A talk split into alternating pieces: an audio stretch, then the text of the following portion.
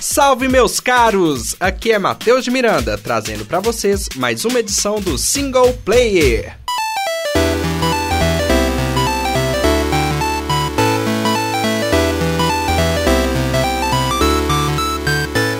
Hoje eu vou falar um pouco de um jogo que marcou uma geração e que até hoje é reconhecido como um dos melhores jogos da história, Donkey Kong Country.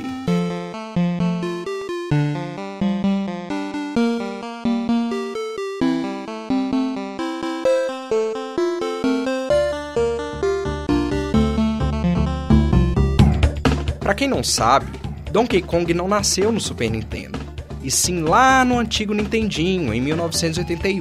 Na época, Donkey Kong era um jogo bem simples, onde você controlava o Jumpman, que mais tarde seria o famoso mascote da Nintendo, o Mario. Sim, galera, Donkey Kong é quase um pai do Mario.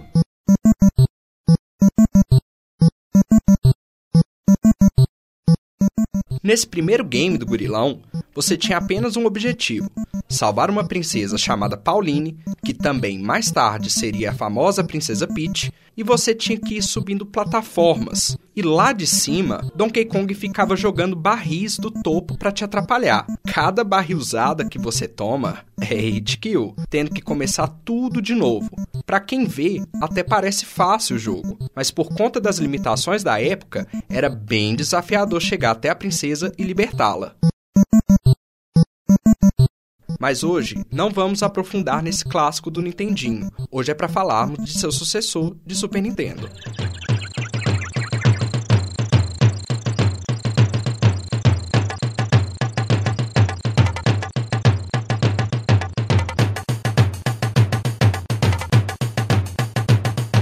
Donkey Kong Country, também conhecido como Super Donkey Kong no Japão, foi lançado em novembro de 1994 para Super Nintendo. Em 2000, foi adaptado para o Game Boy, em 2003 para o Game Boy Advance e disponibilizado para o Virtual Console do Wii em 2006. Foi produzido pela Rare, a primeira produtora americana a produzir um game de uma série criada pelo mestre Shigeru Miyamoto, o famoso criador de Mario e Zelda, e foi supervisionado pela Nintendo. Foi o primeiro jogo da série Donkey Kong que Miyamoto não participou da criação, apenas dava alguns, digamos, conselhos aos envolvidos. É um game de plataforma em 2D, com um dos melhores gráficos do console, sendo o primeiro a conter 32 bits e com uma trilha sonora incrivelmente foda.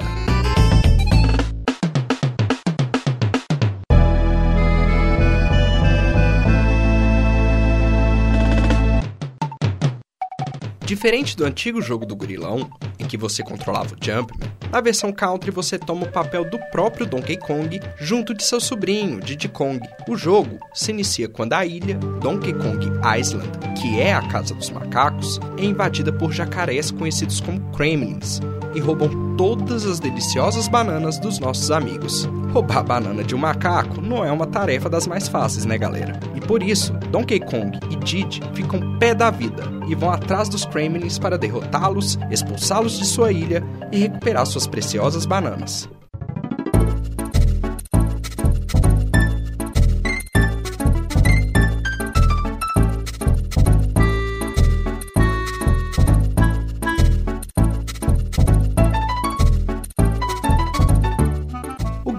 É dividido por seis atos. Cada ato tem uma temática diferente e cada fase tem suas próprias características e segredos. Os atos são divididos entre uma selva, minas subterrâneas, florestas, uma montanha de gelo, uma fábrica e uma grande caverna. As fases são repletas de bananas para pegar. Ao completar 100 bananas adquiridas, uma vida é recebida. Ah, e a vida é representada por um balão vermelho com o rosto de Donkey Kong. Em cada fase, há entre 2 a 4 bônus. Neles, você possui um tempo para pegar inúmeras bananas e vidas. Então, estejam preparados para pegar o máximo que conseguirem.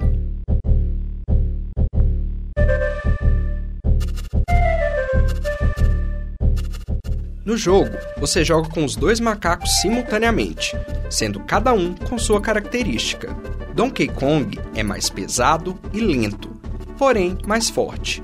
Já Diddy é leve e rápido, mas não consegue derrotar inimigos mais fortes. Você pode oscilar entre quais personagens controlar. enquanto o outro fica atrás daquele que você escolheu comandar. Ao tomar um hit, o macaco que está sendo controlado corre e foge, e o que estava atrás dele começa a ser controlado.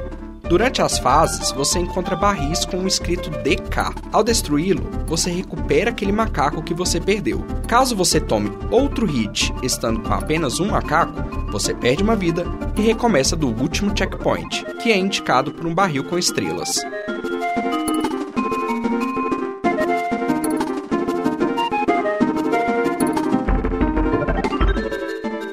Das coisas que eu acho mais legal em Donkey Kong Country é você poder montar em outros animais para te ajudar na jornada contra os Kremlins. Existem vários animais, sendo eles Rambi, o rinoceronte, Enguarde, o peixe-espada, Expresso, o avestruz, o Ink, o sapo, Squawks, o papagaio. Cada animal é encontrado em fases com tema apropriado para ele. Por exemplo, em algumas fases aquáticas, Enguarde será seu companheiro, e em fases com muitos buracos, o Ink estará lá para te ajudar.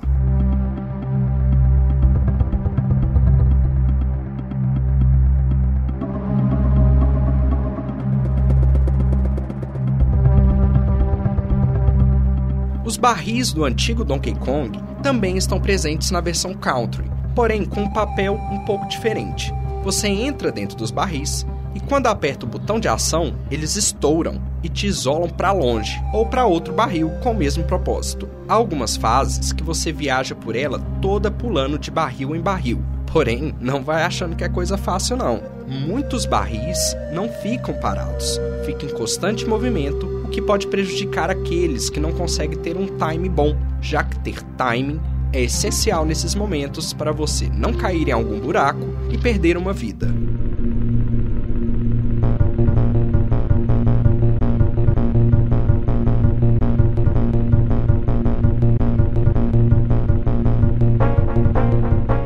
Claro que eu não poderia deixar de citar as clássicas fases dos carrinhos, que já fez muita gente passar raiva.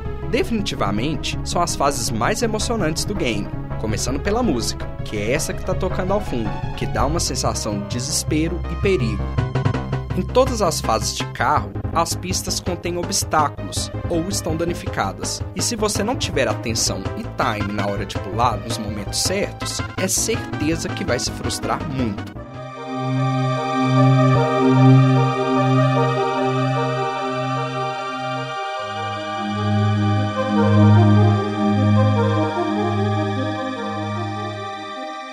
Diferente de Mario, os gráficos de Donkey Kong Country não possuem muitas cores, e essa escolha foi intencional, já que a ideia dos produtores era conseguir transmitir uma ambientação mais densa, mesmo com uma temática infantilizada de macacos enfrentando jacarés para recuperar suas bananas. Isso é fortalecido principalmente pela impecável trilha sonora do game, que foi composta e dirigida pelo mestre David Wise, com a ajuda de Evelyn Fisher e Robin Beanland. As músicas do jogo, que são extremamente bem compostas, com muito cuidado em cada nota e com o Jungle Music, conseguem fortalecer ainda mais essa ideia de ambientação densa do game.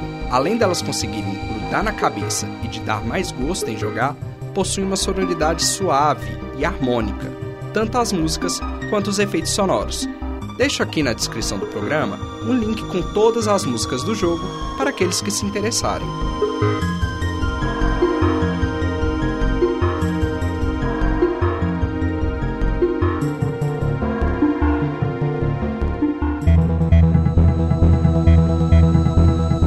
Há muitos inimigos interessantes no game. Além dos vários tipos de Kremlins, temos outros inimigos que são agressivos ou controlados pelos jacarés. São vários, cada um possui um nome e suas respectivas características. Eu gastaria muito tempo aqui falando um por um, então sendo direto ao ponto, temos abelhas, cobras, esquilos, garças, tatus e até mesmo um inimigo que é outro macaco, ou seja, são animais que já fazem parte da fauna da ilha. Já os bosses, na sua maioria, são versões gigantes de alguns inimigos que já foram apresentados durante o game, mas com algumas características e movesets diferentes.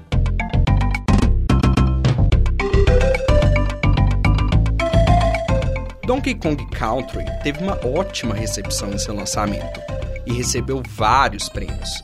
Sendo um deles o Electronic Game Monthly, em 1994, incluindo o melhor game de Super Nintendo, melhor animação, melhor dupla de personagens em um jogo e o prêmio de jogo do ano. Recebeu também o prêmio da revista Nintendo Power por melhor jogo de 1994 e duas condecorações Kids' Choice em jogo favorito entre 1994 e 1995. Ou seja, galera, é um jogo incrível. Como já é de se esperar, no final, Donkey Kong e Diddy conseguem derrotar os Kremlins e seu rei, o Rei Carol, recuperando as suas bananas e libertando Donkey Kong Island da ameaça dos jacarés. Porém, Carol não desistiu tão fácil assim, e com uma aeronave chamada Flying Croc, ele envia Kremlins para a ilha de Donkey Kong e os sequestra. Assim, se inicia o enredo de Donkey Kong Country 2, Diddy's Kong Quest, no qual falarei em um próximo podcast. Bom, por hoje é isso, pessoal. Eu deixo aí na descrição do programa, além do link com as músicas do jogo, também um da wiki do game em inglês. E para aqueles que nunca jogaram ou nunca ouviram falar, tem um link de um vídeo mostrando um pouco de como o game é. Para vocês que nunca jogaram, vocês não sabem o que estão perdendo. Agradeço imensamente a atenção de vocês e espero que tenham gostado do que apresentei. Até o próximo single player!